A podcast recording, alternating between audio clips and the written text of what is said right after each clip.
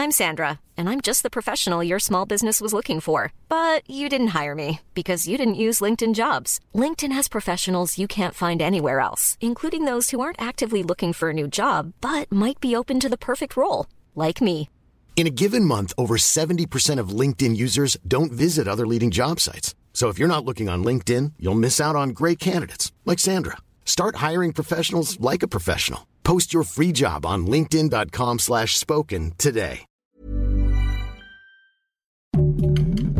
Heraldo Podcast, un lugar para tus oídos.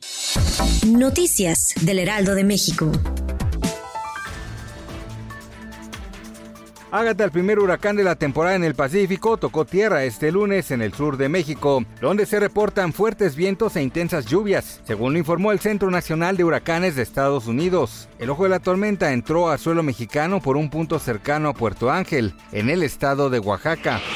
La jefa de gobierno Claudia Sheinbaum confirmó que este domingo 5 de junio se plantará el aguahuete en la glorieta de La Palma, en conferencia de prensa, la mandataria capitalina refirió que esta especie, que sustituirá a la palma que permaneció por más de 100 años en Paseo de la Reforma, será recibida con un gran festival.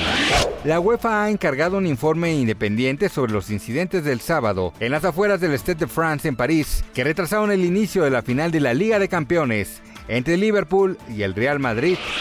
Tras pertenecer por más de 15 años al matutino de TV Azteca Venga la Alegría, la famosa conductora Cintia Rodríguez anunció que dejaría el programa pero no para siempre, pues tan solo se tomará unas largas vacaciones, las cuales no sabe cuánto tiempo durarán.